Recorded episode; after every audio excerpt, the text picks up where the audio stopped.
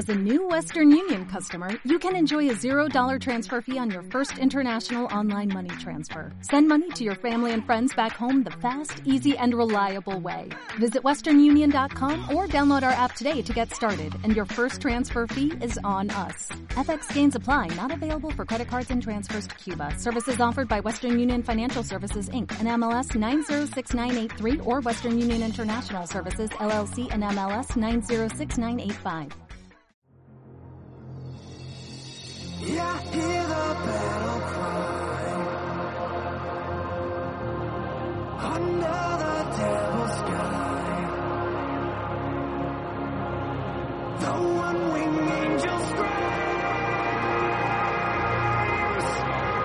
Fuels my hopes and dreams.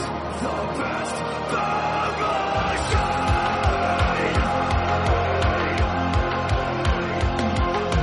doctoresdeltiempo.com presenta Entre cómics.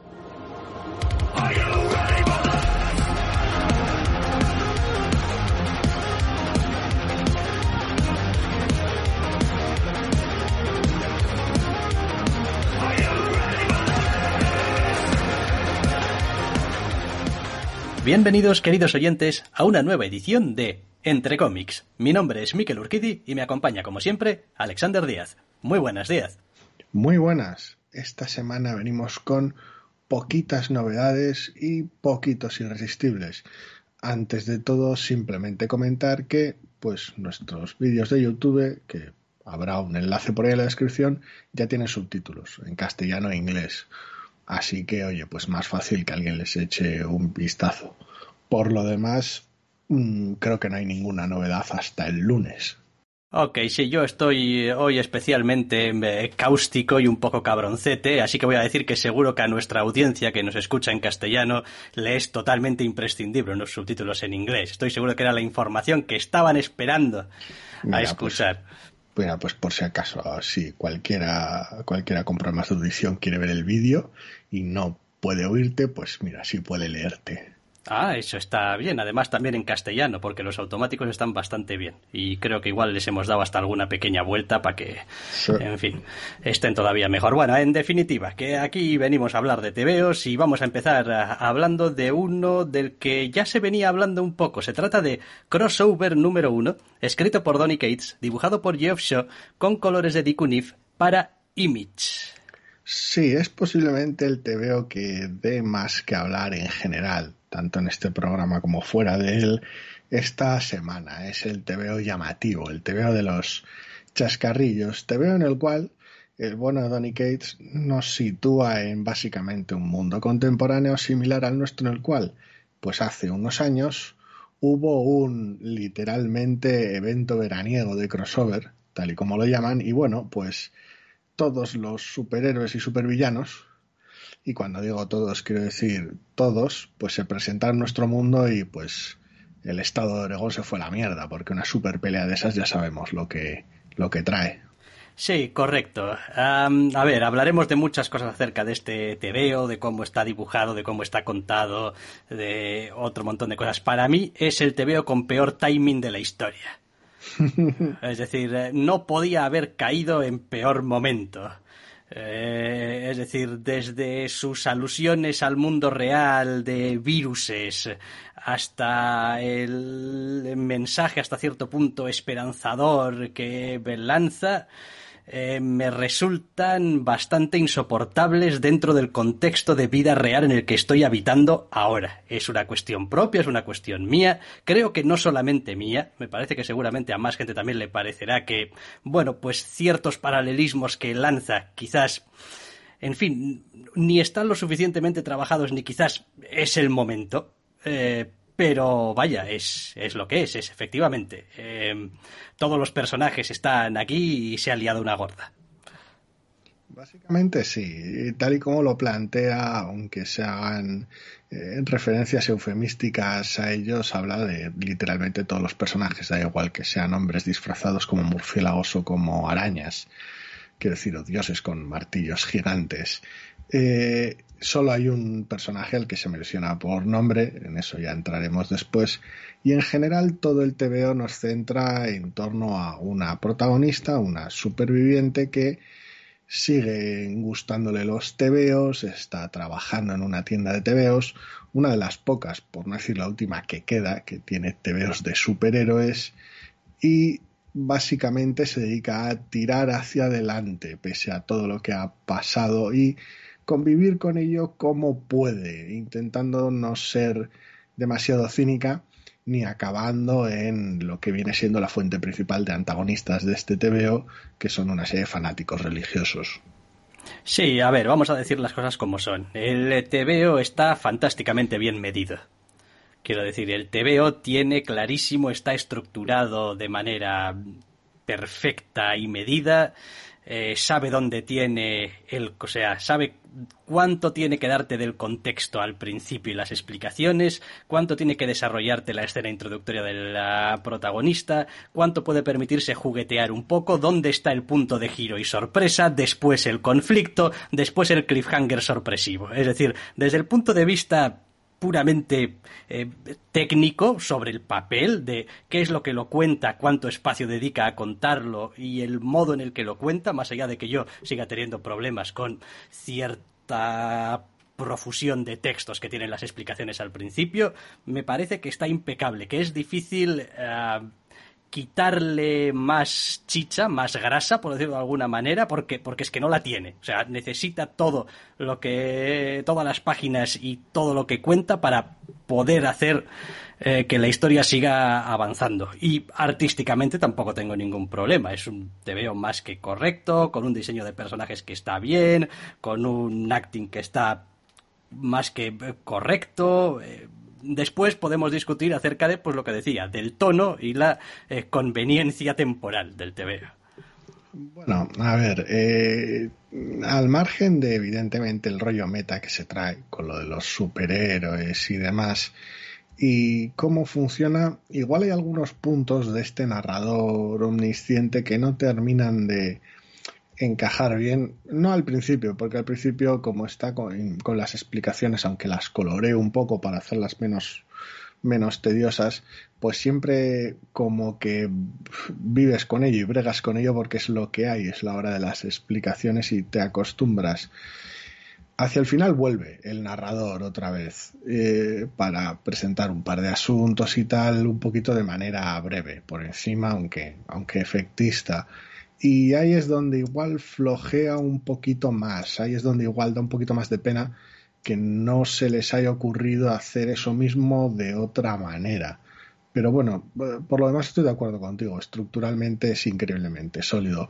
Los recursos que utiliza desde ciertas onomatopeyas muy características de según qué épocas de tebeos, eh, el uso de los, puntos del semitono en otros momentos, la propia apertura y cómo combina zonas monocromo con zonas en color. Eh, le gusta jugar al rollo meta, quiero decir, algunas viñetas en algunos momentos los tienen lápiz azul, entre comillas, con efecto lápiz azul. En otros momentos se marca unas, unas unos mm, básicamente eh, presentadores de telediario a lo Miller o McFarlane, según lo quiera ver cada uno en una de las páginas tiene su gracia y tiene sus pequeños guiños aquí y allá que están ahí acompañando un TVO sólido, no en sustitución de un TVO sólido. Sí, hombre, a ver, mi principal problema es que me cuesta creerme este mundo. No tanto el mundo, la situación, quiero decir, estoy ya acostumbrado a tragar con situaciones súper raras y súper extrañas, sino que me parece que el punto de vista desde el que se me está contando la historia es un tanto no sé si llamarlo tramposo, pero sí como que no es muy imparcial. Y eso me molesta un poco. Es decir, tengo la sensación de que quiere apelar demasiado al lector de tebeos, a ese sentimiento de, de pertenencia, de confort, de, de, de, estar a gusto dentro de una comunidad que comparte lo que tú compartes. Y eh, quiero decir, hay, hay alguna escena en esta eh, tienda de tebeos, como dices, en la que todo el mundo parece súper feliz, súper contento, súper sonriente, como si fuese una especie de mundo aparte en el cual pues todo es maravilloso y perfecto y, y me, me desconcierta un poco, la verdad. Mm, Bueno, a ver, eh, la escena a la que haces un poco mención viene de manos de la protagonista, básicamente, que es la que comenta el hecho y la que tiene esa perspectiva y evidentemente sí, con la protagonista se conecta muy fácil y es- existe ese vínculo entre los lectores y entre ella de que le gusten los tebeos, pero aún así no es No, hombre, si- a ver, a ver, a ver, a ver. No es que le gusten los tebeos, es que la individua va de cosplayer por la vida. Sí, sí, como Después, mucha gente. En decir, esta situación es muy raro. Después sí. de todo lo que ha pasado, después de no sé qué, quiero decir, su apuesta no es solamente una apuesta eh, clara, es una apuesta agresiva incluso. Es como, eh, aquí estoy yo, me gustan los tebeos, trabajo en una tienda de tebeos y además voy de cosplayer. Claro que sí. Eh, sí, sí, lo, expl- lo explica y- ella y- misma el porqué, pero sí. Y, y- y enfrente os voy a poner a pues eh, lo más burdo y lo más bajo y lo más básico que tenemos en el género humano para que quede bien claro aquí quiénes son los buenos y quiénes son los malos. Eh, sí, pero no. A ver, por un lado, evidentemente, cuando pones fanáticos religiosos en un lado liando la gorda, pues evidentemente es difícil encontrarles una salida.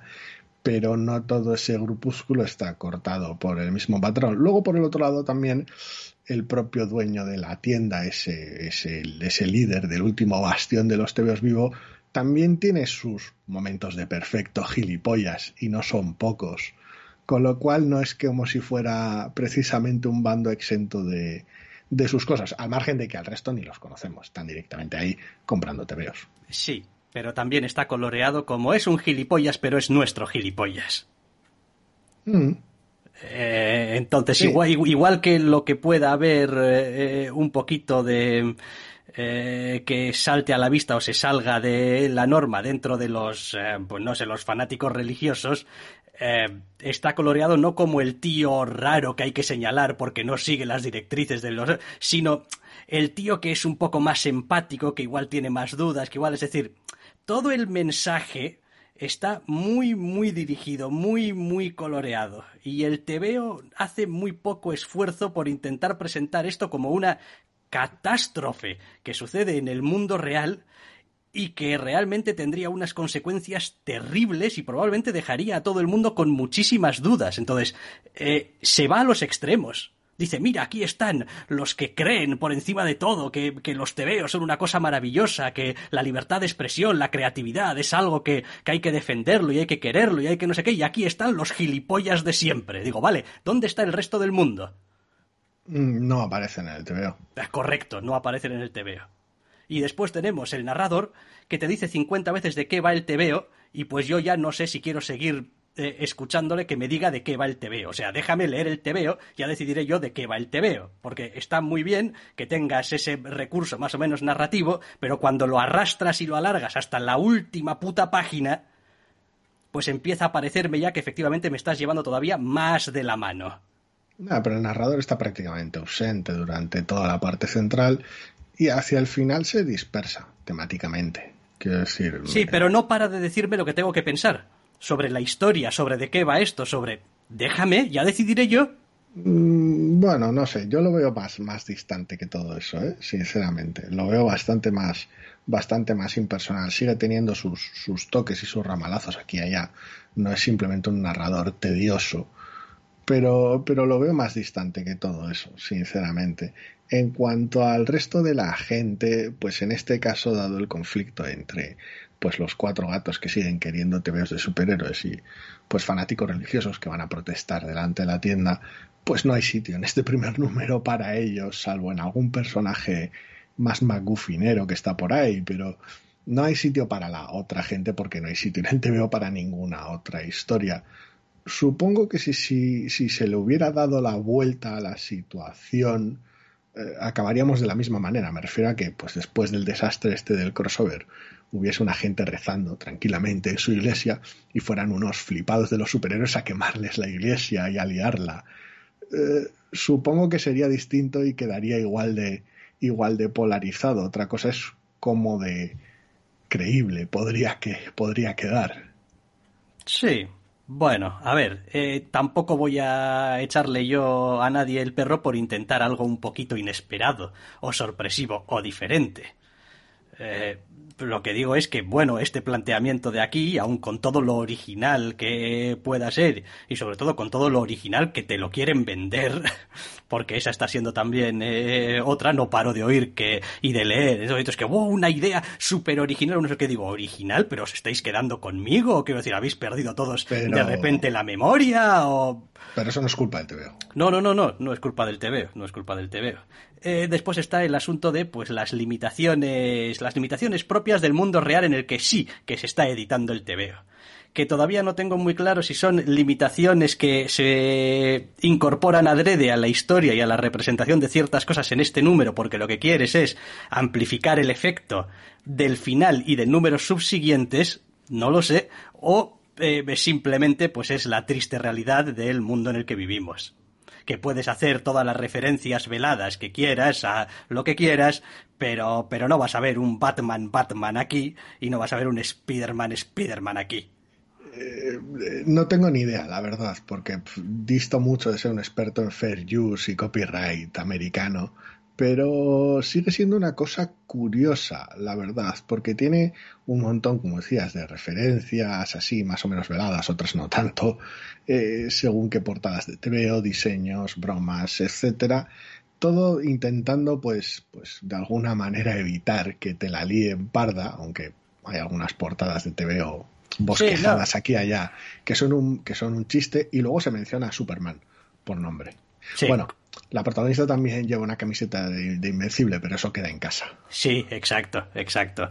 Eh, a ver, este asunto ya de derechos o no derechos, pues, pues se escapa un poquito. Pero, pero también es verdad que el veo al principio, cuando habla y da las explicaciones de lo que ha pasado en el mundo, es un pelín cuco es un pelín cuco porque de lo que habla no es de los superhéroes que llegaron a nuestro mundo. Habla de prácticamente cualquier personaje de ficción que te puedas imaginar parece haber sido visto por alguien.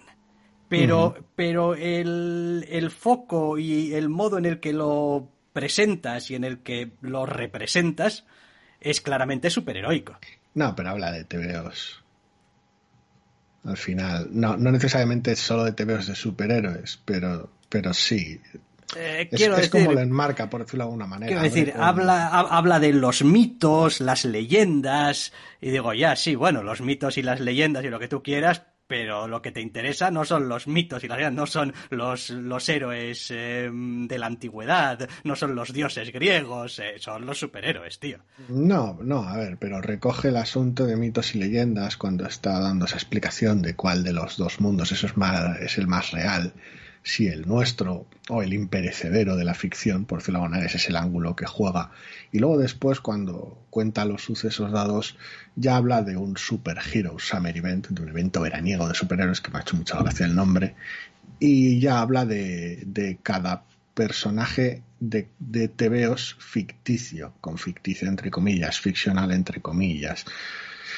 TVOs no significa solo superhéroes, pero cuando las imágenes de destrucción de ciudad son las que son y cuando las has precedido con Super Hero Summer Event, pues al final son superhéroes y punto. Luego ya en, captions, en cajas de texto posteriores y tal, ya habla de del el festival de eufemismos, de personajes y de referencias veladas a personajes, pero bueno. Sí, no sé, no sé. Ya digo, simplemente no, no me pilla en un buen timing esta historia. Quiero decir, em, preferiría algo que no fuese tan hasta cierto punto complaciente con el asunto. Es decir, no, no, no es el tipo de historia que quiero leer ahora. Eh, ahora quiero leer historias, no sé, de personajes eh, proactivos, de gente que hace las cosas o que las lleva adelante o que es capaz de no sé, llevar adelante algo. Y no esta especie de, de, de, de del feeling que me dejaba el TVO, de decir, ay, ay, lector de TVOs, tú, tú bien aquí, nosotros, nosotros bien, ven aquí a este, a este lugar que es seguro, que tal, que digo, oye, déjame de cuentos, quiero decir, el, Bueno. el, el- el mundo está muy loco, el mundo está muy loco y tú me estás contando aquí eh, milongas de lectores de TVOs y qué felices somos todos.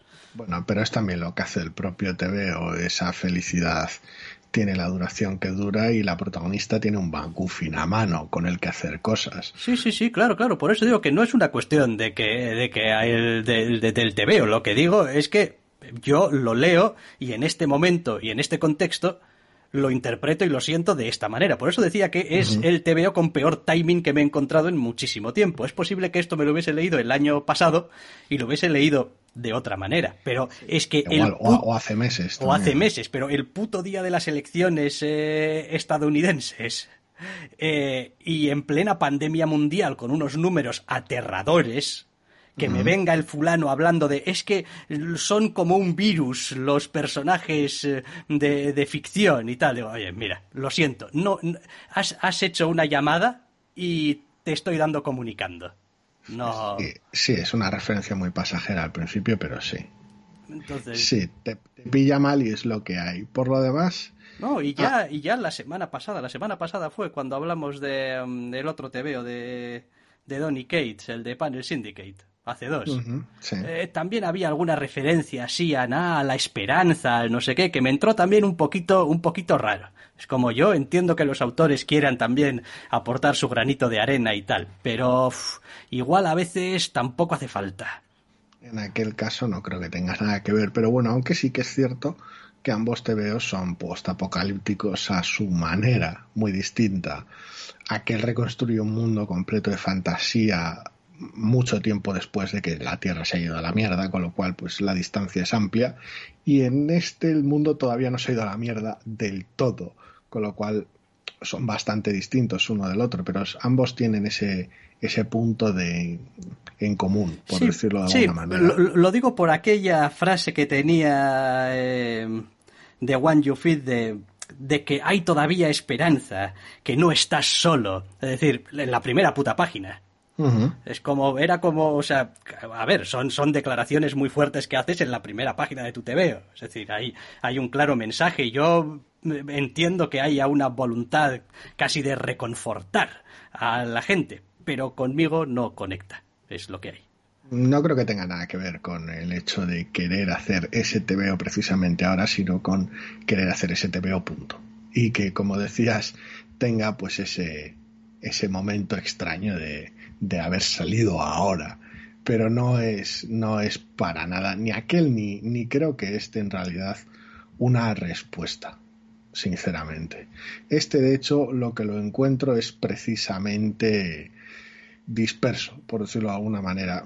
Al principio se le nota más sólido y me ha gustado mucho y hacia el final eh, desvía un poquito los temas y añade ángulos nuevos y se le nota un poquito más disperso, aunque evidentemente el, el propio cliffhanger y su última página son ya declaraciones de intenciones más claras. Ojo, que quiera o no quiera hacer algo no significa que lo haga, que lo vaya a hacer bien. O sea, quiero decir, es como, bueno, Sí, sí, Eh, por supuesto. pueden ser, pueden ser cosas distintas. Eh, el TVO está, está perfectamente bien y Sí. quiero decir, cu- cualquiera que, que lo lea, pues como digo, creo que formalmente va a tener muy poquita queja. Es más, yo eh, confío y estoy casi seguro de que una lectura un poquito más general de, la historia, un número 2, un número 3, nos va a dar una idea un poquito más general de de qué va esto en realidad y nos va a permitir meternos un poco más en la historia y no tanto meter la puntita, ¿no? De- del pie en las aguas de la colección. Pero, A ver, al final el propio Donny Cates, una vez terminado el TVO, habla de un par de hospitalizaciones suyas, una hace seis años, y que pues después acabó escribiendo Ghost Country, y otra hace, hace poco. Y como pues aquel TVO pues quería que fuese de una cosa, este quería que fuese de otra, otra cosa es que luego lo consiga o no, el equipo lo traslade según qué manera y llega al lector también de, de otra manera distinta. Pero bueno, son, son más tebeos nacidos de circunstancias personales y en este caso concreto de su amor por los tebeos que otra cosa. No, son, son aislados a lo que viene siendo 2020, por decirlo de alguna manera. Otra cosa es que pues sigue siendo 2020 y como ya solemos decir, las expectativas son una cosa muy cabrona. Sí, hombre, tampoco quiero decir, creo que que su último TVO atemperó lo suficiente. Mis expectativas de nada, simplemente pues lo leo y pues ya está, son las sensaciones que, que, me deja. Quiero decir, aquí no hemos mentido nunca a nadie acerca de el tipo de criterio que utilizamos cuando hablamos de los TVOs, es decir, aunque intentamos utilizar una serie de Mm, argumentos y una serie de varas de medir para ciertas cosas, al final esto sigue siendo mm, me ha caído muy gordo o no me ha caído muy gordo, ¿eh? que lo puedes justificar como quieras y puede tener otro montón de cosas, pero ¿cuántos tebeos hemos hablado de decir, bueno, está muy bien, pero no me llega, o al revés, es un pequeño desastrito, pero por alguna razón me ha tocado el corazón? Sí, sí, luego explicas por qué para que la gente pueda entenderlo. Básicamente es lo que hacemos. Sin más, eh, pues no sé si hay algo más que quieras añadir de crossover 1. Mm, no, no, realmente no. A mí me ha llamado mucho la atención. Me parece que está un poquito más disperso de lo que me gustaría, pero, pero me parece realmente divertido. Pues eh, crossover número uno. Donny Cates, Geoff Shaw, Dick Unif para Image. Venga, dejamos este crossover de Image y nos vamos a otro número uno. En este caso hablamos de Origins número uno de seis. Los creadores de esta historia son Lee Krieger, Joseph Oxford y Ara Samel. Tenemos, eh, en cambio, a Clay MacLeod Chapman como escritor, a Jakub Rebelka como dibujante y a Patricio Del Peche como colorista. Es un TVO de Boom. ¿Quién quiere otro TV postapocalíptico? Nosotros, por lo visto, queremos otro TV postapocalíptico. No, yo no. No, yo no. De hecho, está empezando a resultarme una tendencia muy molesta. Es un, patrón cansino, no ya por la calidad de los tebeos, independientemente de eso, sino simplemente por repetición. Porque algunos tebeos de este tipo los estoy disfrutando bastante últimamente este es extraño y mantengo una relación extraña con este número. Me explico. El mundo se ha ido al carajal por los motivos que sea y nuestra protagonista, de manera básicamente solitaria, sobrevive como puede y tiene una misión específica, muy concreta y por ahora vagamente explicada, que pues conecta con lo que ha sucedido en el pasado, aparentemente. A partir de ahí, lo que le toca, después de un pequeño time skip, es hacer frente a lo que viene, por decirlo de alguna manera, y lo que viene podría ser, no sé si encontrar una solución a la situación, pero bueno, al menos sí mejorarla. Es un TVO con un reparto muy, muy limitadito y que tiene una cosa muy concreta a su favor de que, bueno, ya hablaré de ella después. Bueno, sí, eh, pues bien, Origins, ajá, otro, otro mundo posapocalíptico eh, que te lo han explicado sin explicártelo y que además al parecer tiene alguna clase de trampa. Eh, muy bien, venga, pues encantado de habernos conocido. A otra cosa, esta semana no doy ni media. Sí, ¿verdad? me imaginaba que, que, iba a pinchar en hueso contigo por ese motivo, porque a ver, somos conocidos porque ese tipo de trampa, ese tipo de giro argumental pinche un poco un hueso con nosotros. Conmigo es tan vago el veo por de manera, tan indeterminado en un montón de cosas y tan misterioso en otras que pues, me ha parecido llevadero, porque me interesa más el día a día de esta superviviente en el mundo este del TVO que realmente la metatrama que pueda tener. Lamentablemente, a medida que el TV avanza, la metatrama se hace más y más presente y pues aunque es bastante posible que vaya a echar un vistazo al número 2, no le auguro nada bueno en el futuro. Y lo del vistazo al número 2 se basa única y exclusivamente en el equipo artístico. Hombre, a ver, para empezar, ahora vamos a comentar el equipo artístico. A Origins yo le pondría a priori, esto no se puede saber hasta que no leamos los seis números, pero mi, mi pegatina este de atención, riesgo de narración circular. O sea, riesgo de Straczynskis fuertes aquí. Sí, cuando, cuando lo leí pensé, raro será que no hagas una mención a Straczynski. Eh, es que pues es lo que hay. Eh, y no sé si es lo que hay, pero corre ese riesgo muy alto, sí. Por eso, por eso digo, no digo, eh, aquí Straczynski, no, digo riesgo, riesgo de no lo sé. Todavía solamente hemos leído el primer número, pero empieza a oler un poco. Sí, sí, huele, huele, a, huele a narrativa cerrada en el aire. Eh, lo demás, eh, el apartado artístico, pues está bien, pero incluso ahí yo he encontrado alguna pequeña inconsistencia que me ha tocado un poquito la moral. ¿eh? Sí, sí, hay en concreto una splash page en la que hay como un grito y ellos están al aire libre, los protagonistas, en la que pues los pobres protagonistas parece que les hayan matado al perro porque están mirando para abajo de manera así muy rara y digo yo, pues no sé, igual lo normal sería haber mirado para arriba porque ha habido un ruido muy grande o no ir cheposos tristes por la vida porque hay un cambio tal en, el, en, la, eh, en la iluminación de la escena, en cómo están en la página anterior y cómo están en la siguiente, que casi me da que pensar que es como, bueno, pues esto es como una ilustración que hice y después la he metido aquí.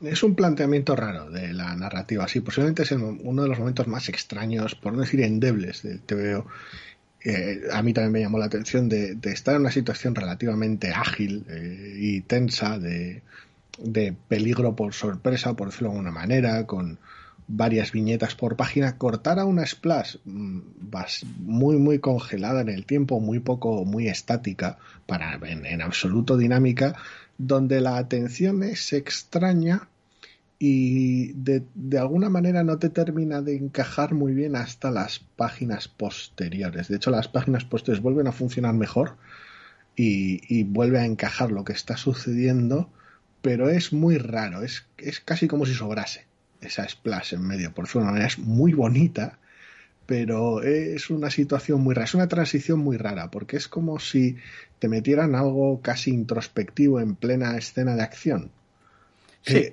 es una sensación muy rara. Sin más, eh, después, hombre, pues si quieres que me interese tu historia, necesito conocer un poquito a los personajes. Y si no puedo conocerlos por lo que me dices, porque estás empeñado en que todo lo que me dices tiene que ser un enigma envuelto en un misterio eh, alrededor de un qué, suele ser. No me acuerdo. Eh, lo, que, lo, que sea, pues hombre, al menos déjame, déjame verlos hacer algo. Y bueno, a ella todavía le vemos hacer algo, a él Sí, a ver, él es el McGuffin, así que ya veremos lo que pasa después en un segundo número. Pero sí, a mí me, a mí me ha gustado el ritmo. Es el tipo de ritmo que agradezco en, un, en, películas de este tipo, en TVOs de este tipo. Ese rollo sosegado de decir, vamos a dejar que veas el, el, el, mundo este y lo que haya sucedido y el tono de lo que queremos contar a base de que veas los entornos, veas el vestuario y el equipo de supervivencia de los personajes y veas al personaje haciendo cosas y sobreviviendo en ese entorno. Esa, esa entrada me gustó mucho. El TV insiste en, en estropearlo un poco con un montón de cartelas con diálogos entre los protagonistas, pero... Me atrevería a decir... me atrevería a decir que esas diez primeras páginas son lo mejor del TVO. Es como, a ver, eh, eh, eh, narrativa y atmosféricamente y respecto al feeling que te trasladan de cómo es el mundo y cómo funciona nuestra protagonista y tal. Después es una especie de escena que quiere mostrar pero sin revelarte nada. Y pues ya me toca un poquito más la moral para acabar con, pues eso, una serie de enigmas y, y rollo así como muy anime, muy manga de tenemos que usar eso, eso, sí, eso. Bueno, Sí, a ver, es, es ambiguo hacia el final y como la metatrama es un poquito, un poquito opaca y no es de demasiado interés en el final porque más allá de una discusión entre nuestros personajes sobre si hacer eso o no hacer eso por los riesgos que hacer eso supone y no es que estemos intentando spoilear, es que el TV es un poquito así, ¿eh?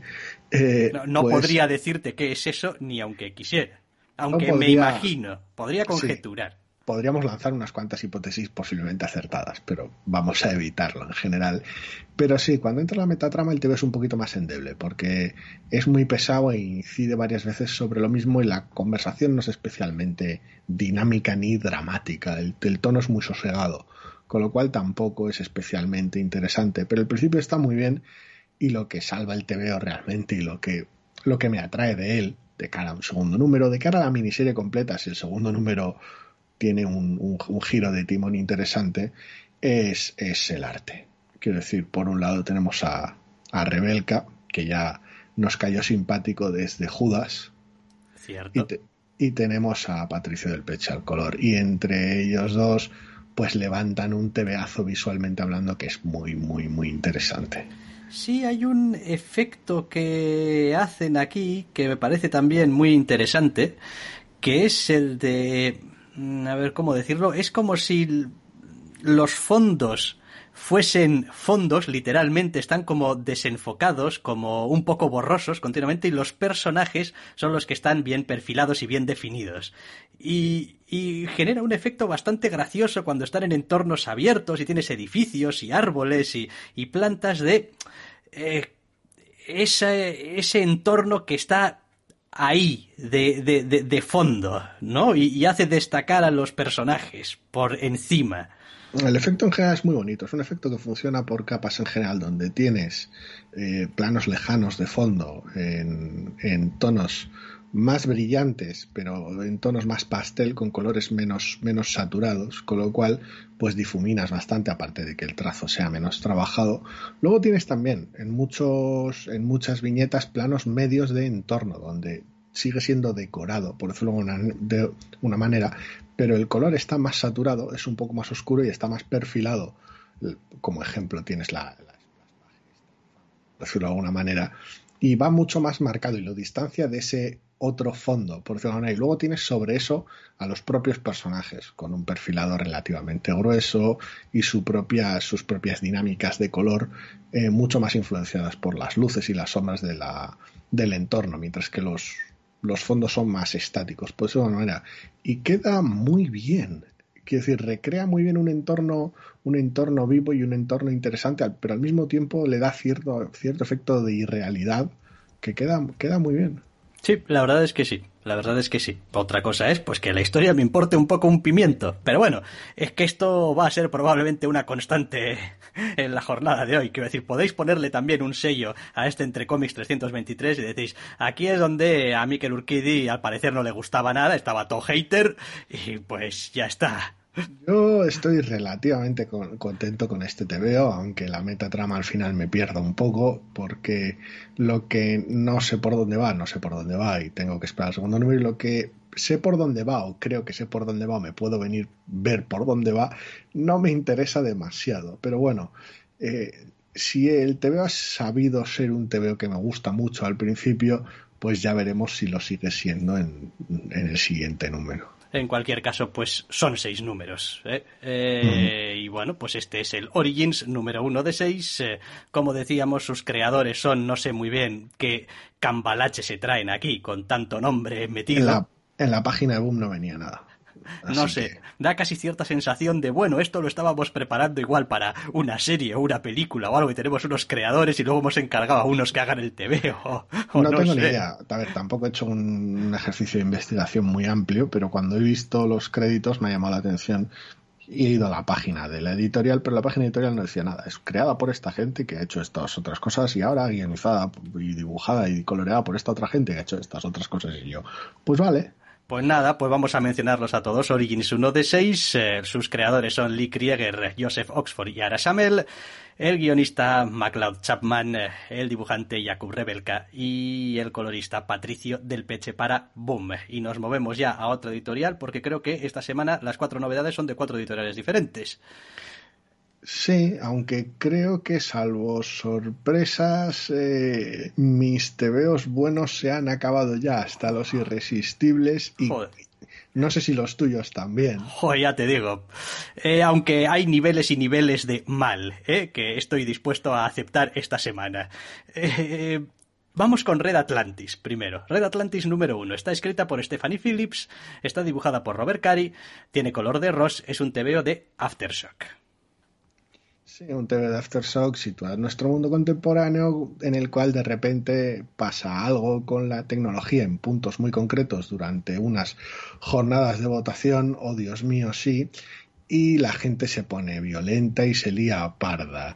Nuestra protagonista, que curiosamente no es el primer personaje que nos presentan en la escena en la que sale, porque el TV se marca un giro bastante gracioso, eh, se ve involucrada en ello de manera misteriosa y le suceden cosas extravagantes al final en un cliffhanger horrible. Sí, a ver, uh, este es uno de esos tebeos que me da un poco de penita. me da un poco de penita porque me parece que podría haber tenido potencial para ser algo más que esta cosa que, bueno, consigue caminar por su propio pie y quizá tampoco mucho más. Eh, la historia al final, a ver, parte del problema con estos tebeos también es que, joder, uno lee el número uno y después resulta que en la contraportada te cuentan de qué va. Y dices tú, madre del amor hermoso, quiero decir, eh, pues ya para esto me lo podías haber explicitado en el número uno, porque si ya me ha reventado la lectura del número dos. Eh, pero bueno, a ver, digo, digo esto que me da un poco de penita porque me da la sensación de que es uno de esos tebeos que cuando necesita ser un poquito más visualmente eh, dinámico, un poquito más em, emotivo, un poquito más, es decir, cuando necesita eh, dar el do de pecho y ser algo más que un tebeo funcional que cuenta la historia, me parece que se queda corto. Tenemos alguna escena de acción aquí que dices tú, bueno, aparentemente no le pasa nada malo a esta escena de acción, es decir, los, las, las viñetas, los momentos elegidos eh, para para dibujarlos, para contarlos, están bien y se puede seguir la acción bien, pero parece todo hecho un poco como con estos muñecos que pones en posturas. Este, este, rollo de decir, esto es un poquito artificial, un poco estático, un poco rígido, un poco... Ah, los, los ojos de los personajes a veces parece que estén un poquito muertos y los rostros un poco mm, quieto parados y esa sensación general de que no acaba de tener vida propia. Es en general una sensación que permea todo el TVO, pero es más notorio hacia el final cuando toca acción más o menos relevante o importante para el TVO y la trama y nuestra protagonista. El acting es muy, muy, muy irregular a lo largo del TVO, lo cual ya complica las cosas en lo que a su aspecto más thriller y misterioso concierne. También es básicamente en cierta medida como si fuera un TVO de espías de acción, una cosa con, con bandos y misterios y agentes secretos que son muy capaces de cosas y se involucran en el asunto, con lo cual al final tienes un thriller de acción cuya parte de thriller no la traslada bien porque el acting es, pues eso, a ver, fallido como poco. Y Limitado. luego las escenas de, sí, y luego las escenas de acción son terribles, son terribles, son el horror. Quiero decir, ya has hablado tú de lo estático que resulta el arte en esas ocasiones, pero es que todavía se agrava más, porque lo que durante las escenas más sosegadas es un efecto menor y no importa demasiado, durante las escenas de acción es terrible, que es un efecto de estar los personajes pegados sobre un suelo plano que los recorta de manera terrible, parece que floten sobre las superficies. Y cuando tus superficies de suelo van más o menos a nivel horizonte o una perspectiva más o menos directa, no se nota tanto. Cuando tienes varios picados, y tienes a los personajes andando o flotando de pie sobre un montón de planos más o menos ambiguos, verdes, la mayoría de ellos, porque es en exteriores la parte final, eh, el efecto es mucho más notorio que cuando están examinando una escena de crimen en un interior, por ejemplo. ¿Y de qué efecto estamos hablando? Del horror, el horror el efecto de que los personajes floten sobre el suelo, el efecto este extraño de que los hace todavía estar más pegados, que su lenguaje no verbal, su lenguaje físico sea aún más horrible, más estático, más artificial, con lo cual pues toda la escena final no traslada ninguna de las emociones que debería trasladar una escena de acción y el peligro de la misma y la incertidumbre de la misma tampoco te traslada ningún drama porque pues el acting en general es terrible. Sí, eh, no sé, no sé. A ver, eh, pues a veces salen así, yo qué sé. A ver, esto tampoco es que sea cuestión, esto nunca ha sido una cuestión de echarle culpas a nadie.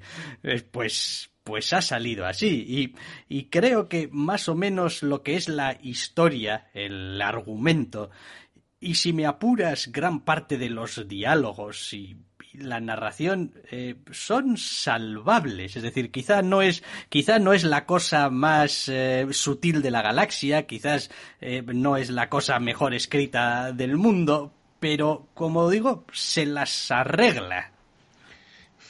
La historia es la más, la más vista del planeta y está tratada de la manera más básica del universo.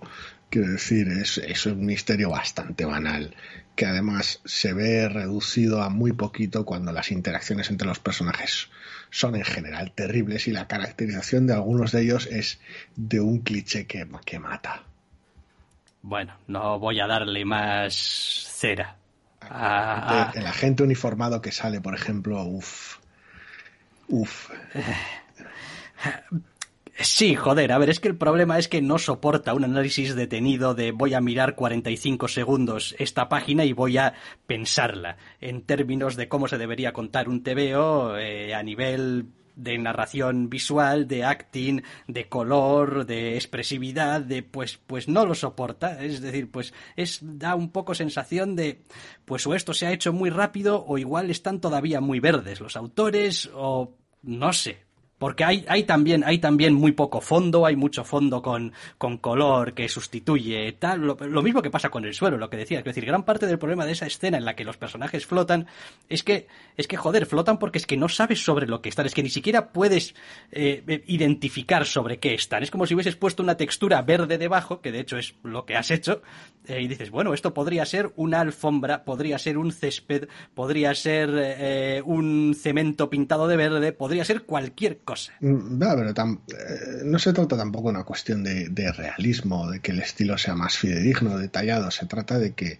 los personajes no tienen peso, no, están flotando sobre la página, lo cual hace que queden muy, muy raros. No, habitan unos fondos, parece que floten sobre ellos.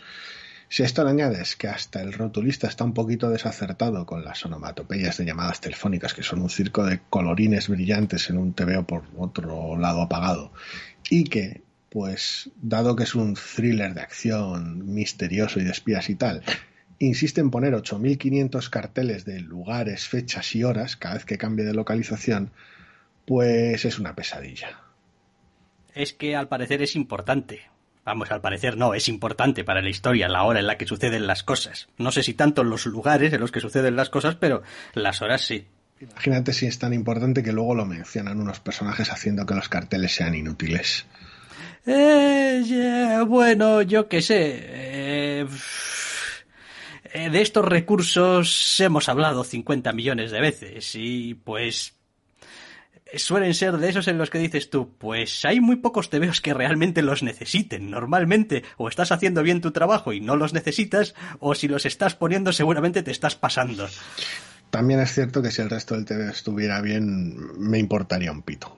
Sí, correcto, correcto. Pero bueno, mm, estar bien, estar bien, lo que se dice estar bien, Red Atlantis, pues no está es lo que hay.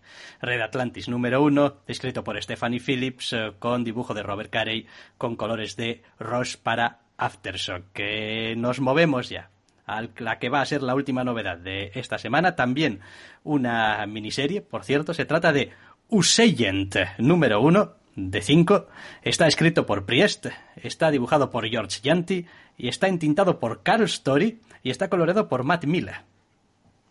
Sí, aquí tenemos al bueno de John Walker y sus aventuras como pues Capitán América de Hacendado, por decirlo de alguna manera. Quiero decir, la historia del personaje es larga y complicada, pero bueno, aquí se trata de contar una nueva historia con él y eh, me gusta mucho cómo empieza el TV. A ver, no literalmente la primera página, pero me gusta mucho cómo empieza el TV. Me gusta que pues arranca con unos ciudadanos teniendo unos problemas y después con pues algún burócrata decidiendo que pues le va a joder la vida a alguien a base de involucrar al, puto John Walker en todo esto. En ese aspecto, el aspecto más burocrático y tal del TVO, que refuerza ese aspecto de, mercenario del sistema, por decirlo de manera, del personaje, está muy bien. Eh, luego se va todo a la mierda. No, no, no, no, no. Es que no me había encontrado un TVO como este desde hacía mucho tiempo. Es que no sé ni por dónde empezar. Sí, sí. Eh, en el momento en el que activan al personaje literal y figuradamente empieza a salir en escena, hay una escena central en una casa que involucra unas pizzas y demás, que es en general el caos a nivel de caracterización, eh, escenas de acción, continuidad, narrativa en general por lo que está pasando, que es la típica escena en la cual querrías usar para presentar el carácter del personaje y encauzar la trama y no hace ninguna de las dos cosas, sobre todo la segunda, la primera ni tan mal, porque podemos ver pues sus momentos de un poco gilipollas del personaje, pero en general la trama es un despropósito. Cuando a partir de ahí se marca una elipsis y pone a nuestro dúo protagonista, por llamarlo de alguna manera, porque claro, el protagonista necesita a alguien con quien hablar para decir sus chorradas, eh, y lo pone en acción, ya- ahí ya sí que no hay por dónde agarrar el TVO. Venga, va, vamos a ir por partes y vamos a empezar como siempre, pues por lo formal, que normalmente suele ser como más fácil de criticar, pues porque lo tienes ahí en el TVO y pues ya al margen de gustos, pues está ahí y pues todo el mundo lo puede ver. Eh, ¿Por qué diablos tiene que meter como pequeños intertítulos cada X páginas así en blanco sobre negro y eh, como Bueno. Te ahorras el- de la fecha y la hora, no te ahorras el lugar y a cambio recibes eh, un título temático de la, de la escena. Después, eh, la presentación del secundario. La presentación del secundario hay que tener unos huevos bien puestos, ¿eh? Sí. Para, para presentarlo así, quiero decir. eh, porque, quiero decir, yo estaba leyendo y digo, no, no sé qué es lo que está. No entiendo. O sea, quiero decir, creía que este usagente era alguien más o menos capaz. Igual es otro usagente del que yo conocí hace muchos años y la verdad, conocí muy poco, ¿eh? Pero. Es, es una situación muy rara, porque el TVO intenta ser como ocurrente, gracioso, singular. El problema está en que estructuralmente es una pesadilla. No hay ningún problema en general con la narrativa de cada uno de los momentos. Los, las distintas viñetas y demás no están mal planteadas. El acting la mayor parte del tiempo es correcto, en algunos casos está de hecho realmente bien. El problema está en la narrativa a marco general, cómo plantea cada una de las escenas y cómo conecta unas escenas con otras. Es el terror más absoluto. No solo porque la trama esté dispersa, que ni porque los diálogos sean horribles y sean eh, ganas de perder el tiempo, porque ni sirven para construir el personaje ni sirven para construir la trama. Es en general una combinación de todo ello. Es decir, eh, el TV hace un trabajo muy pobre, no solo contándote lo que está sucediendo, sino haciendo que lo que esté sucediendo sea mínimamente atractivo. Joder, pero es que no te da la sensación de que a veces pasan las cosas en este TVO por ninguna razón en particular. Sí, sí, Es como- pero, es, pero ese es el problema de cómo has montado las escenas y cómo los has conectado entre sí. Pero es que. Es que es. Es que es. Es terrible. Sí, sí, en general son, le suceden unas mierdas al bueno de John Walker, acaba en un sitio por unos motivos dispersos y pues el pequeño punto de carácter que te han ido introduciendo a lo largo del TVO te muerde el culo en forma de cliffhanger previsible. Y tiene probablemente los peores insertos de flashback que he visto en mucho tiempo. O sea, un, un- viñetas solitarias perdidas en páginas enteras de, de- de narrativa de otra cosa que. si Sí. tam- ta- tampoco es que.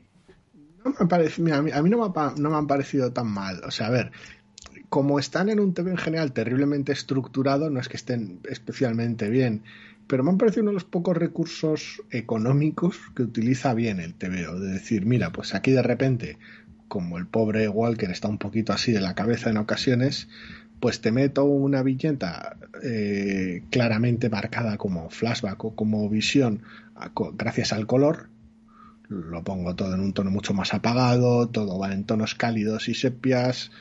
El Sí, sí, contexto en si el no que se digo- introducen no está mal, pero claro, el problema está en que están en, en el centro de un TV horrible. Hostia, y después me encanta también porque claramente yo no debería estar leyendo este TVO. Es decir, no conozco nada del usagente, no conozco al personaje que aparece en el, por supuesto que tiene un cliffhanger final a página completa con alguien entrando en escena y diciendo su frase lapidaria. Es como nada, o sea, ningún, ninguna clase de efecto. O sea, haberme leído las 20 páginas del TVO para haber conseguido absolutamente nada. Ningún, ningún. O sea, como si no lo hubiese leído. Exactamente igual. Sí, porque no hace un trabajo, un buen trabajo introduciendo al personaje porque se pierde en la parte central. La parte inicial es más o menos interesante, marca lo, lo mezquina que puede ser la gente y lo el marco tal vez alejado de lo superheroico que, que establece el TVO para nuestro protagonista, pero luego no tienes realmente un protagonista, no tienes un secundario que le acompañe, ni tienes una trama, porque has decidido montar un lío espectacular en el centro. No sé muy bien por qué. Imagino que hay un ángulo cómico aquí, pero tampoco es que sea especialmente gracioso. Hombre, no sé, yo lo del super pizzero no lo acabo de ver. O sea, Creo que se trata de hacer humor, pero, pero no. No, no, hombre, hombre, no. Ah, Hostia, hostia, a ver. Humor es que te caigas por las escaleras porque, no sé, eh, te han atado los cordones y tal mientras no te dabas cuenta. O que te tropieces con la clásica mm, eh, piel de plátano y tal. Vale, esto, esto, esto, esto, esto es que te venga el pizzero de la muerte. O sea, quiero decir, este señor podría estar haciendo las rondas con Frank Castle. Lo cual es como, No, pero es toda la situación con el sótano y los pizzeros y Sí, sí, todo en sí claro, mismo. Se claro. trata de que sea un chiste, pero no funciona. No, no, no, no, no, no funciona, no funciona. ¿Y, y la, ¿Y la mini de luz agente qué? Pues no lo sé, porque leí el primer número, me pareció que no funcionaba nada y pues no leí más. Es el clásico te veo que, que a, a nada que pase el tiempo y tampoco hace falta que pase mucho tiempo, te van a preguntar por ello. Va a ser, ¿qué tal la mini del, del usa agente? Y vas a decir, ¿qué mini del usa gente, yo eso no he leído. Y entonces, te dirán, aquella del pizzero, y entonces caerás y empezarás a gritar. Ah, sí, sí, sí, sí, Pero correcto. hasta, pero hasta ahí. Sí, creo que no va a ir más allá. Eh, Usagent número uno de cinco de Priest. Priest, por cierto, tiene derecho a nombre este, esta persona. o- Sí, sí, a ver, muchas veces firma así, es Christopher Priest. Es Christopher Priest. Sí, Vale, pero que- en, en este caso, como en muchos otros TVs, firma como Priest y ya está. Vale, bueno, pues Christopher Priest, pero solamente Priest, George Yanti, Carl Story. Tenemos un entintador. Hacía tiempo que no decíamos nada de que había un entintador, ¿eh? Y Matt Miller coloreando este pequeño sinsentido para Marvel con el, que, con el que cerramos las eh, novedades y, en fin, gracias a Dios, mi tortura se va acabando. Ahora vamos con Los Irresistibles. No solo de novedades vivimos los doctores.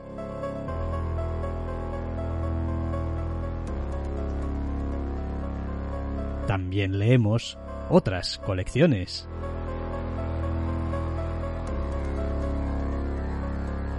Y aquí están, porque nos encantan. Los irresistibles de la semana.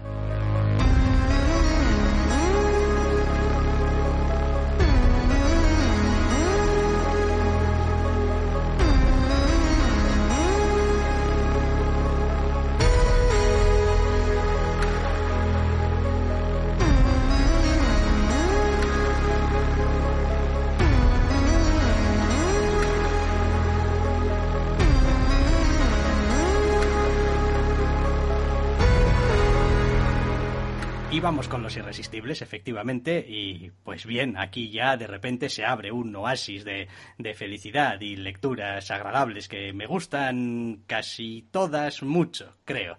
Eh, vamos a empezar. Black Widow, número 3. Mm, sí, es eso. Ahora, ahora más con el casi todas mucho más puesto nervioso. Ahora, ¿qué pasa con el Black Widow? No, con Black Widow no pasa nada. Black Widow Ah, vale, 3 vale. Está, está clavado, está fantástico. Me encanta esta colección. O sea, la estoy disfrutando un montón. Ya me alegro. Con- como empezó con el número uno que te entró un poco de aquella manera, ya me alegro que te esté gustando tanto. Sí, hombre, a yo ver. me lo estoy pasando en grande. Tam- también es verdad que el TVO en este tercer número hace, hace un, un- un esfuerzo por aclarar un montón de cosas. Es como voy a explicitarte aquí, pero vamos, hasta, hasta el color de los calzoncillos de lo que está pasando. No vaya a ser que alguien se me empiece a mosquear. Que, en fin, pues sí, me reconozco que podría estar dentro de ese. A ver, no porque me estaba gustando cómo iba la colección, pero entiendo que podría haber algún lector mm, un poquito más eh, nerviosete con qué carayo está pasando aquí. Sí, no es un TVO que trabaje mucho los comos, pero sí es un TVO que trabaja extensamente lo, el, el, el quién es y el por qué. Exacto. Con lo cual, en ese aspecto, pues el lector se va a encontrar mucho, mucho menos perdido cuando ve de quién se tratan los antagonistas, por qué han hecho lo que han hecho y cómo pues va evolucionando la situación pues en, un, en una dirección muy dinámica hacia peor en general. Quiero decir va se va deteriorando la situación evidentemente pero pero está bien porque es un momento caótico e interesante. Los personajes en general tienen ese ese fondo un poquito cómico de, de torpeza que le suele gustar añadir a la guionista, de decir, ah, mira, pues sí, son antagonistas, pero bueno, tienen sus cosas entre ellos y pues los héroes son héroes también, pero es que voy a aprovechar que hay según qué héroes involucrados para que sean un poco un puto desastre. Y en ese aspecto está bien porque le quitan un poquito de tensión al TVO cada vez que no está nuestro protagonista. Y creo además que estamos saliendo a página doble de acción por número, a una Sí. escena de página doble de acción por número que siempre son imaginativas, siempre suelen estar bien resueltas y suelen ser bastante atractivas de ver y en general pues se han convertido ya con solamente tres números en una marca de la casa, de la colección. Sí, cada una de ellas tiene una escena amolante de progresión temporal con varias figuras de nuestra protagonista y de algunos antagonistas en ella con algunas pequeñas viñetas de plano detalle, sí. Con lo cual, pues bien, o sea, quiero decir, eh, está claro que eh, los autores, las autoras saben lo que están haciendo, saben lo que quieren construir y cómo quieren construirlo. Así que eso siempre da un extra de confianza al lector, de decir, bueno, esto no se está improvisando sobre la marcha, que hay una serie de, de temas comunes, de- de maneras comunes, que eso está bien. Es un, a ver, es un equipazo tremendo. Como decías, el, el trabajo de Elena Casagrande, el dibujo está muy bien. Del color de Jordi Belet ya veremos a ver quién es capaz de quejarse. Y ya te digo, ese, ese tono de ese fondo de humor que, que le añade Kelly Thompson a los, a los momentos está muy bien. Yo me lo estoy pasando muy, muy bien con el TVO. Vale, ¿qué más? Hemos tenido un número 23 de Captain Marvel esta semana.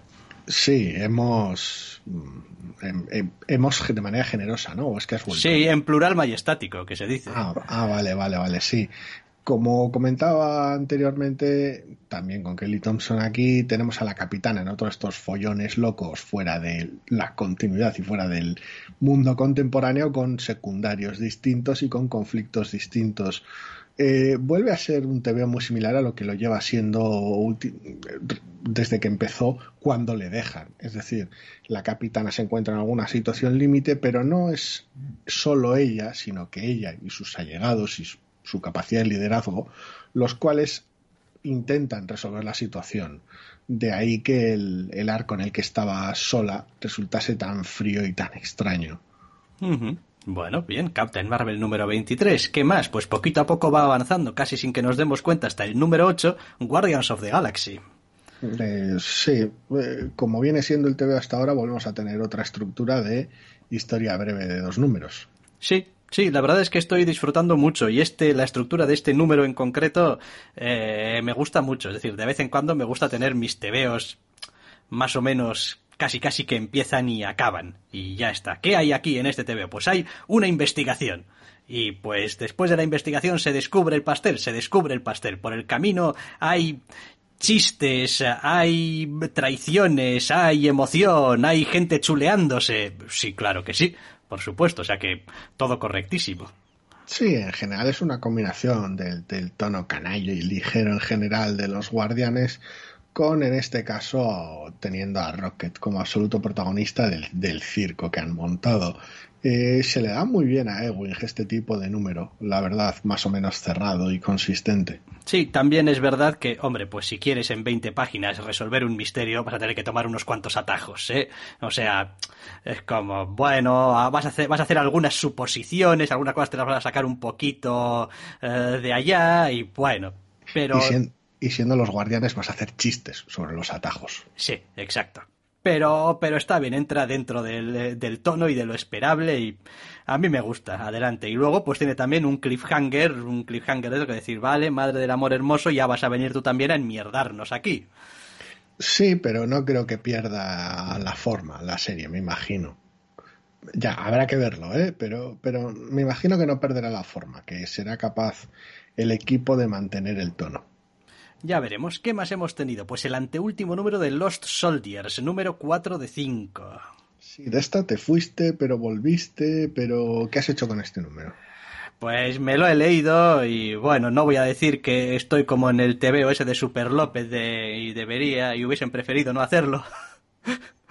Eh, pero casi, casi es como que decir, había una razón por la cual había dejado de, de leer esta colección y pues igual debería haberme mantenido alejado. No porque este número tenga nada malo o particularmente malo o, especialmente malo en comparación con el resto, pero porque en general todo, todo ello me, me satura un poco. Es como, es, de- es, es demasiado de la vida, de todo. Eh, sí, sí, a ver, cuando tu relación ya con el TV es tensa, pues como no va a dejar de ser el TVO que es, eh, va a ser complicado que remontes de alguna manera tu cariño por, por la obra. Eh, este número es particularmente sucio y cabrón en un montón de cosas. Curiosamente también es el número más directo de la colección hasta la fecha, el más, el más claro, el, más diáfano, quiero decir, es, es, de una claridad temática y dramática que alucinas. Lo que pasa en el número está muy claro, por qué pasa, qué mueve a los personajes. Es el número más claro hasta la fecha de la colección, con lo cual en ese aspecto es, para mí, que estoy a bordo de la colección, una de las, uno de los números más relajantes, por decirlo más de dejarme llevar Mm, sí, sí, no, en ese sentido uh, está, está claro. Y bueno, pues al menos es lo que dices, no tienes demasiados quebraderos de cabeza ni con la estructura, ni con eh, tiempos presentes, flashbacks y tal. Bueno, a ver, hay alguna cosilla, pero es nada, insertos muy, muy, muy escasos y limitados y además muy concretos, ¿eh? que van muy, muy al asunto. Me está gustando mucho más de lo que creía. Ya veremos cómo acaba, pero seguramente sea una lectura muy chula de, conjunto, tal vez un poco agotadora por lo cruda que resulta en ocasiones, pero, pero me está gustando mucho más de lo que pensaba. Vale, eh, ya acaba en el próximo número, así que estamos ya a puntito de caramelo. Eh, más cosas, el número 14 de Marauders, que, bueno, a ver, eh, yo lo leí así en este orden. Al parecer, según el orden establecido por Marvel, deberías haberte leído, debería haberme leído el X-Men 14 antes, pero... Te va a dar igual en realidad. En este Correcto, llegados a este punto. Sobre todo porque tú no estás aquí para esto, tú estás aquí para un número de Marauders, pero no tienes un número de Marauders porque Ten of Swords está haciendo de las suyas y todavía le va a tocar otro número más hacer de las suyas. De hecho, el, siguiente número del, checklist este es también un número de Marauders. Que bueno, pues el centro está en tormenta la mayor parte del tiempo. Con lo cual, pues sí, es la cabecera de Marauders, pero no es el TVO que quiero. Con lo cual, pues eh, me está matando esta mierda. Habrá que esperar a que acabe, pero es que me está haciendo polvo. Oh, me encantan, me encantan estos números, me encantan y lo digo de manera muy irónica. ¿eh? Eh, me encantan porque es una vez más Marvel echando páginas. ¿Y qué pasa en este número? Pues hay como una especie de recepción, cena, cóctel, en el que los personajes se reúnen y hablan de sus cosas y tal. Y es como, hombre, pues por un lado está muy bien, de vez en cuando está bien que los personajes interactúen. Por otro lado, la mitad de los personajes que hay aquí te los acabas de sacar de la chistera como hace dos tebeos, más o menos, y tampoco es que porque los leas aquí un poquito de repente te van a empezar a importar mucho más. Es un intento quizá loable, pero en fin, solamente lo consigue mm, relativamente. Es, es, complicado. A ver, yo me he divertido leyéndolo, ¿eh? porque por un lado tienes un montón de escenas con Tormenta bastante bien y con, con Iliana Rasputina lo suyo, y luego hay alguna escena en la que están tanto Iliana como Gorgon, y, y hay interacciones muy, muy divertidas. Las escenas de Lobezno son posiblemente las más endebles, y pues todo lo que se refiere a la trama de esta, de Ten Swords, y a los antagonistas, pues mm, me sigue importando un pimiento y es una pena, ¿eh? porque Stefano Caselli hizo un trabajo enorme en este número. Pero, buf, eh, no, me está, no me está haciendo gracia el evento este mutante, con lo cual, pues, me tiene muy perdido. Sí, también diré que me sigue resultando sorprendente. Es posible que ya a estas alturas se haya convertido en una convención o que simplemente estéticamente quede bien.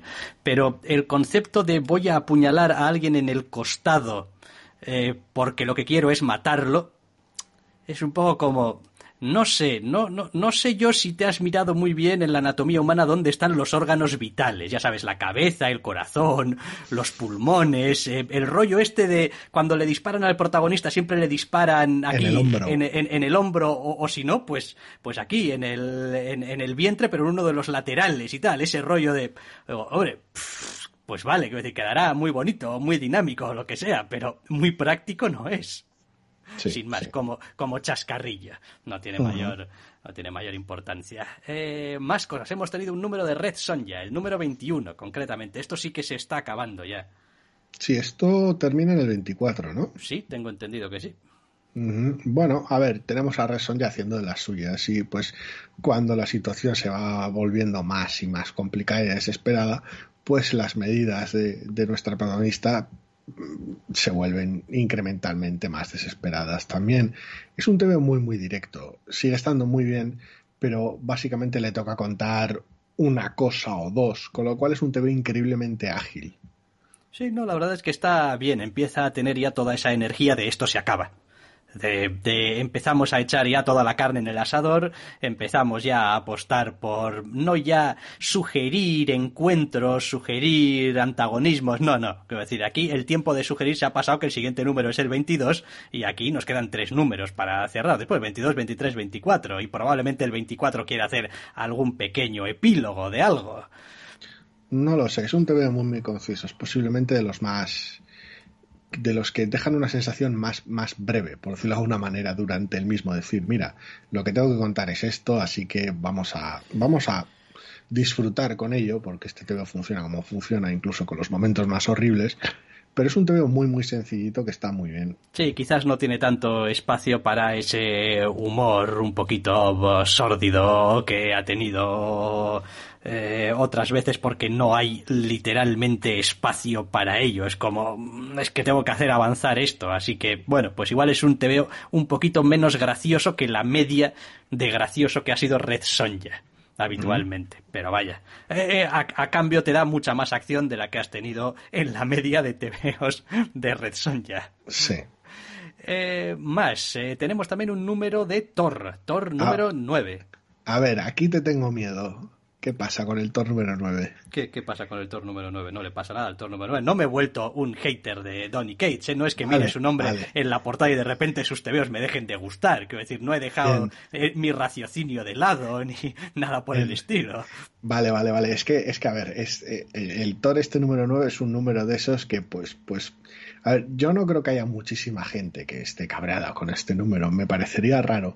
Pero sí que entiendo que hay ciertas decisiones y ciertos atrevimientos muy Donny Cates en el mismo que igual hay gente a la que no le terminan de cuadrar bien. Por lo demás, tenemos a Nick Lane y a Matt Wilson y es una maravilla. Yo me lo pasa en grande con el TVO.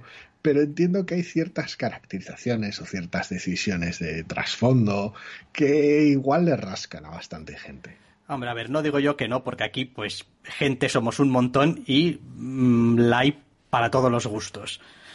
Pero normalmente soy de la opinión de que si a algo no le estabas prestando ninguna atención, tampoco nos vamos a molestar ahora porque se le preste atención y, ay, es que no me gusta, para eso hubiese preferido que no, no, para eso nada. Quiero decir, si no estás usando algo es como cuando rescatan un personaje por ahí que hacía 10 años que no tenía una colección y no salía en ningún lado, y, ay, es que la interpretación del personaje, digo, tío, que llevaba 10 años sin salir en ningún lado. O sea, al menos dale el beneficio de a ver qué es lo que te está contando.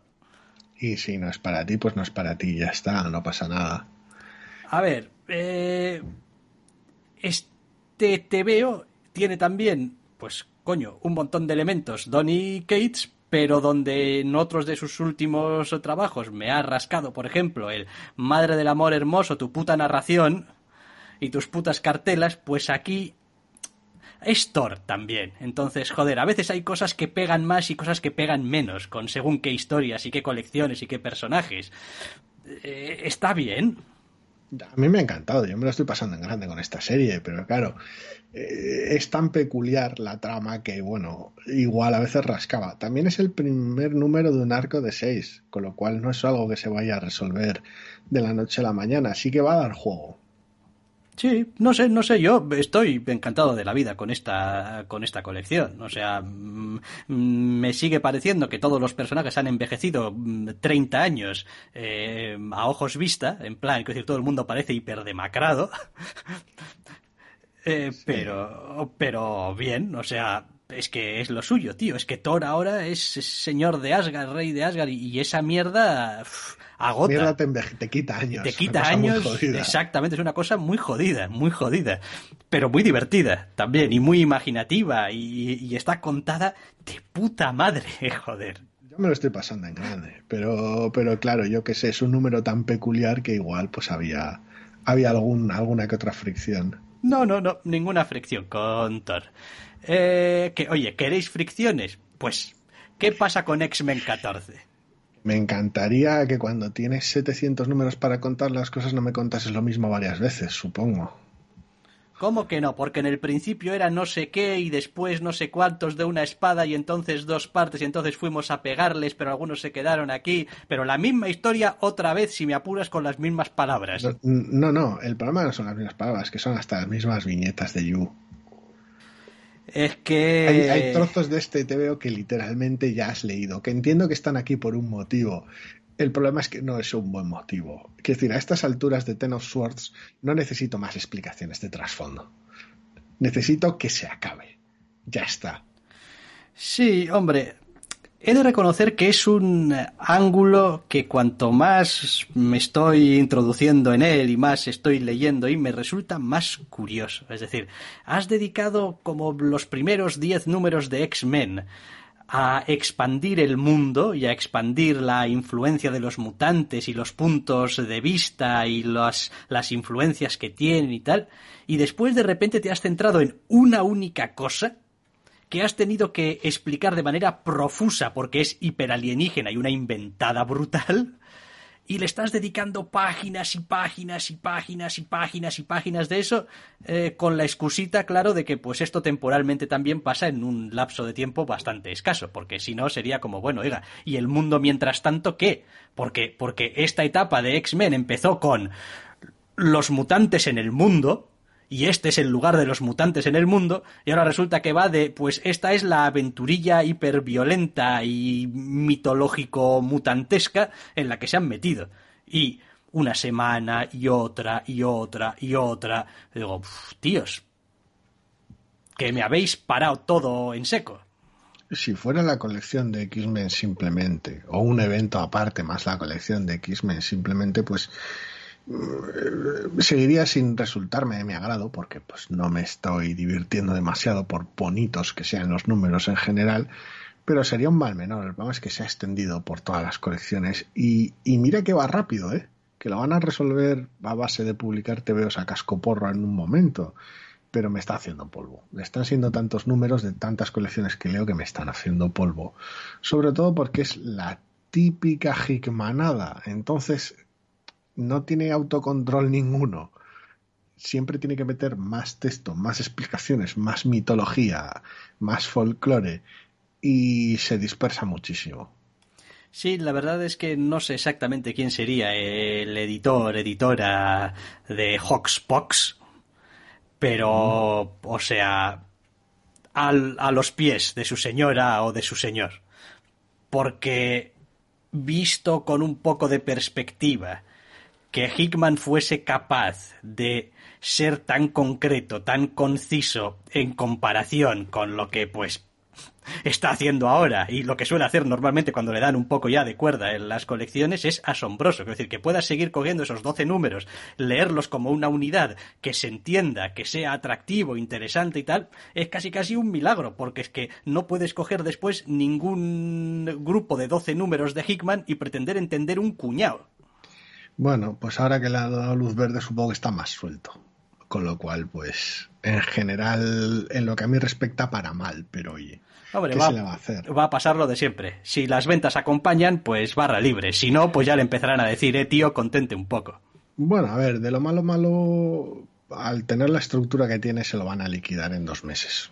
Al final, un poco más de dos meses. Con lo cual, pues mira, para cuando llegue diciembre, eh, estoy acabado. Es decir, igual hay algún super mega recontra epílogo, ¿vale? Igual la colección de X-Men se vuelve tan, tan de esto que pues deja de interesarme y dejo de leerla, no lo sé, ya veremos. Pero de lo malo malo para cuando acabe noviembre acaba esto. Con lo cual, pues bueno, eh, no es divertido, pero es momentáneo. Sí, y una vez más, pues la recomendación sigue siendo casi casi de si no puedes pasar sin leer las mutantadas, casi casi quédate con los números que tienen un titulito detrás, que te van a contar lo básico basicorum, te vas a enterar un poco, Sí, a ver, pues la alternativa es no leer nada del evento o leerte los 22 números. Y 22 números son muchísimos No, hombre, números. a ver, no, la alternativa no es porque yo no me estoy leyendo los 22 números, me estoy leyendo solamente X-Men y Marauders y... Sí, y nosotros estamos sufriendo las colecciones que ya leíamos antes. Sin más. y viendo que pues no son las colecciones que leíamos y esperando a que vuelvan a serlo. Pero no porque queramos leer el evento. Mira, en lo que queda aquí hasta el final, este es el capítulo 12, ¿no? De los 22. Vamos Sí, a... Ten en cuenta que el Marauders ya ha salido. Vale, sí, el, Como el 13. comentaba Quiero decir, sigue quedando un número de Marauders, pero a Excalibur le van a dar por saco, a Wolverine le van a dar por saco, luego leeremos X-Force, a Helions le van a dar por saco, a Cable le van a dar por saco, X-Men 15 leeremos, a Excalibur 15 le van a dar por saco y después leeremos X of Swords Destruction número 1. Quiero decir que... pff, Pues súbete sobre la marcha y venga. Pues sí, al final es un poquito esa... A ver, igual lo sensato hubiera sido cortar por lo sano estos dos meses y decir, mira, en diciembre volvemos a vernos, pero bueno, pues, ¿qué se le va a hacer? Pues sí, ¿qué se le va a hacer? Somos como somos y es lo que hay. Eh, ve... Pues nada, nada, porque ya más allá de X-Men 14 no hay nada en la lista, así que hasta aquí llega el programa y si todo va bien podréis volver a escucharnos la semana que viene. Hasta la semana que viene.